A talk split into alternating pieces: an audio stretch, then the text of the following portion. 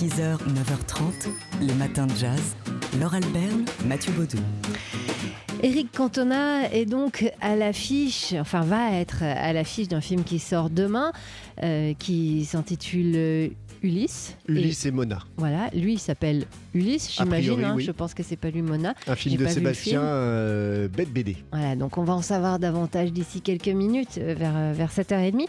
Mais nous, ce qui nous intéresse quand on a Eric Cantona au micro, bah, c'est lui demander avec quel morceau, par exemple, il aimerait se réveiller le matin. Et singulièrement, quel morceau de jazz, par exemple. Ah oui, voilà, oui, c'est ça, A parce qu'on priori. est une radio de jazz. C'est ça.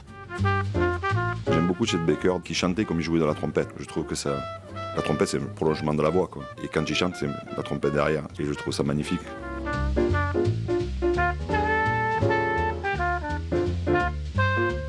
Et, c'est- rare de voir, je trouve, ça. Quelqu'un qui chante comme il joue de la trompette. quoi. Il y a des vraies belles vibrations. There will be many other nights like this, and I'll be standing here with someone new. There will be other songs to sing, another fall, another spring, but there will never be another you. There will be other lips that I may kiss. But they won't thrill me like yours used to do. Yes, I may dream a million dreams, but how can they come true if there will never ever be another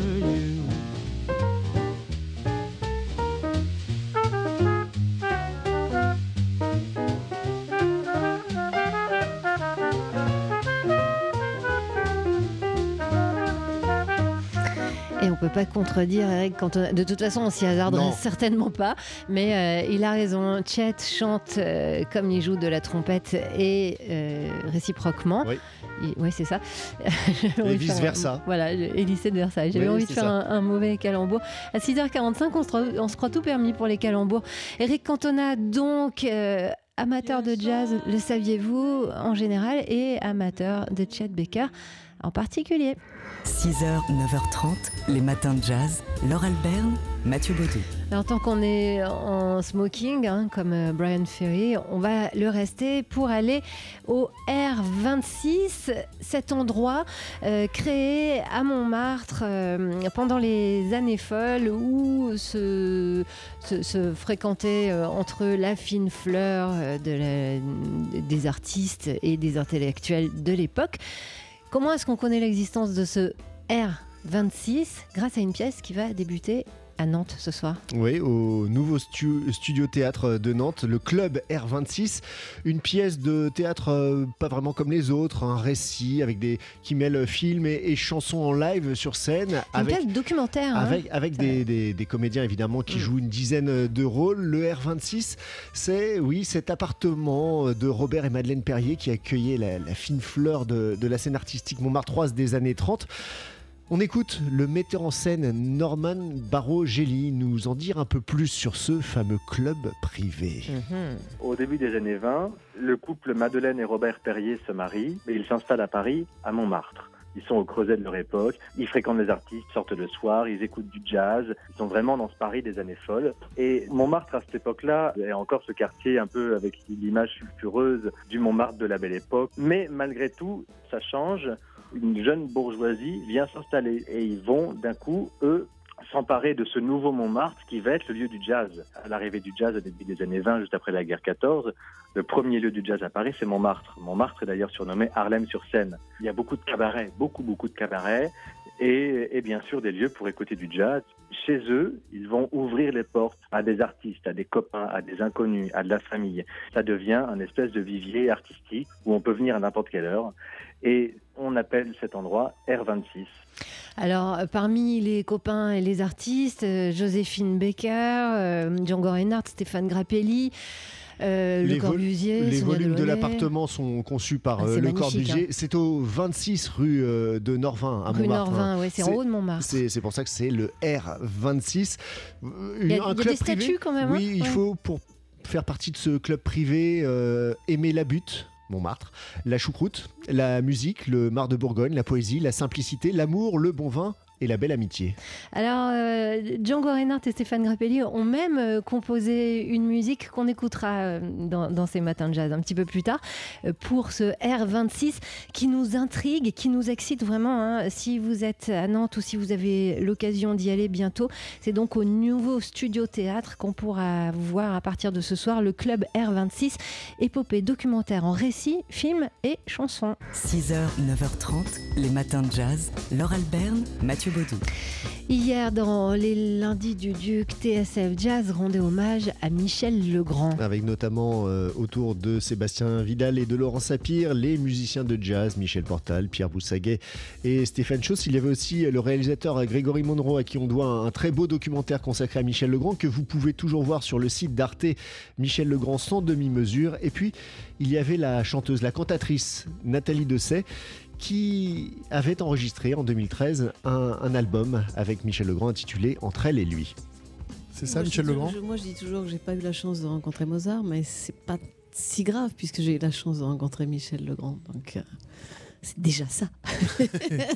c'est comme ça que vous, ouais, ouais, vous, bah, le regardiez, ouais, c'est comme ça vous. Bah oui, oui, pour moi, c'était, c'était un, génie vivant et qu'il ait pu euh, qu'un, type comme ça, euh, mais accepter moi à ses côtés et accepter que je chante ses chansons et, et m'est accueilli de cette façon, c'était à la fois euh, une, immense joie et une immense fierté un immense honneur, quoi. Et ce que j'ai aimé euh, chez cet homme, c'est sa liberté. Euh, le fait de, dès que ça marchait pour lui dans, un domaine, hop, il s'échappait pour explorer quelque chose d'autre.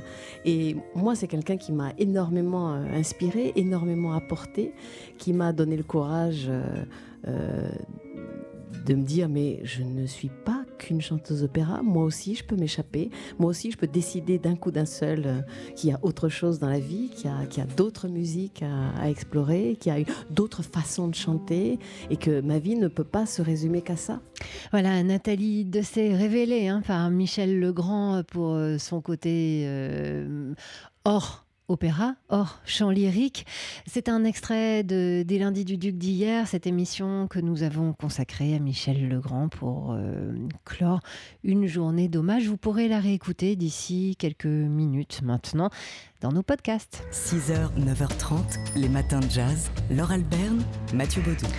Aujourd'hui, nous sommes le 29 janvier et ça fait 100 ans, le 29 janvier 1919, euh, que le 18e amendement de la Constitution euh, mettait en place sur tout le territoire des États-Unis ce qu'on a appelé la prohibition euh, qui durera jusqu'en 1933, 14 ans donc. Hein. Et quand on parle de prohibition, on a quelques images d'épinal, on pense à la mafia, au marché noir, on pense aussi aux speakeasy, les boîtes clandestines et à l'essor de toute une culture under underground avec évidemment, eh bien oui, le jazz hein, comme bande son. Très vite, les propriétaires de bars se mettent à embaucher des petites formations de jazz et les années 20 deviennent de Jazz Age, l'ère du jazz avec euh, ses soirées, ses danses incroyables décrites notamment et avec brio hein. dans Gatsby hmm. magnifique par, Scott Fitzgerald. Et puis c'est aussi une période de libération euh, pour les femmes qui ont obtenu le, droit de vote en 1920, qui s'affranchissent euh, du style très contraint de l'ère victorienne. On danse le foxtrot, le charleston en écoutant donc du jazz. À New York, euh, c'est aussi une effervescence intellectuelle et culturelle, notamment avec la Harlem Renaissance. Des musiciens noirs jouent devant des publics blancs. Certains clubs illégaux voient apparaître pour la première fois dans l'histoire des États-Unis une mixité raciale au sein de leur public. Et puis, à Chicago et a le rôle non négligeable d'un certain Al Capone. Al Capone, évidemment, qui est, également propriétaire de plusieurs clubs de jazz hein, de, Chicago. Et il ne souhaite embaucher que des musiciens noirs par solidarité euh, pour une population dont l'oppression lui rappelle celle que subissent les immigrants italiens, dont il fait partie. Euh, un élan dont profiteront euh, quelques noms comme Louis Armstrong, Duke Ellington ou Bessie Smith, qui, en 1920, durant la première année de la prohibition, vend un million de disques.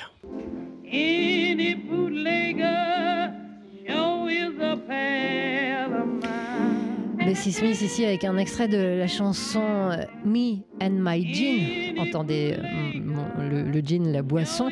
N'importe quel contrebandier, peut-être mon pote, c'est sûr, parce qu'une bonne bouteille de gin, ça fera toujours l'affaire. «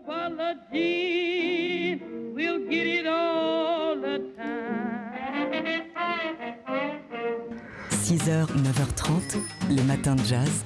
Laure Albert, Mathieu Baudou.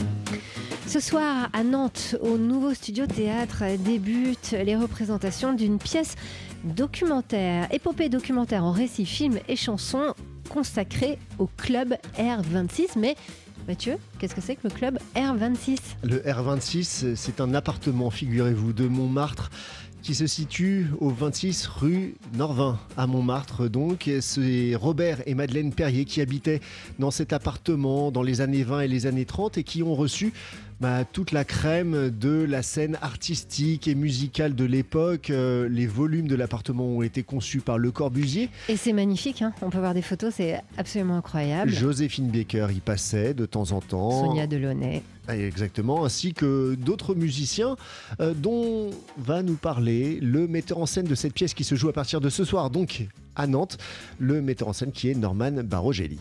Ils se sont mis à recevoir une bonne partie des artistes avant-gardistes de cette époque. À partir du milieu des années 30, de 1934, nos amis Perrier se sont mis à écrire des chansons. Et euh, leur influence c'est le jazz. C'est le jazz qu'ils vont écouter dans les cabarets, qu'ils entendent partout le soir. Du coup, leurs chansons vont commencer à être jouées dans des cabarets, à la radio, et leurs amitiés se tournent aussi vers la musique. Jean Tranchant, Stéphane Grappelli et Django Reinhardt, qui viennent répéter au R26 très souvent. Django Reinhardt avait son fauteuil au R26. Il réclamait un calvin, il venait en pantoufles. Donc il y avait deux pianos à queue, tout le monde se mettait à improviser, etc. Stéphane Grappelli, dans ses mémoires, a carrément un chapitre sur la famille, sur la famille Perrier. Il raconte que c'est là qu'il a rencontré tout Montmartre et tout Paris, par extension.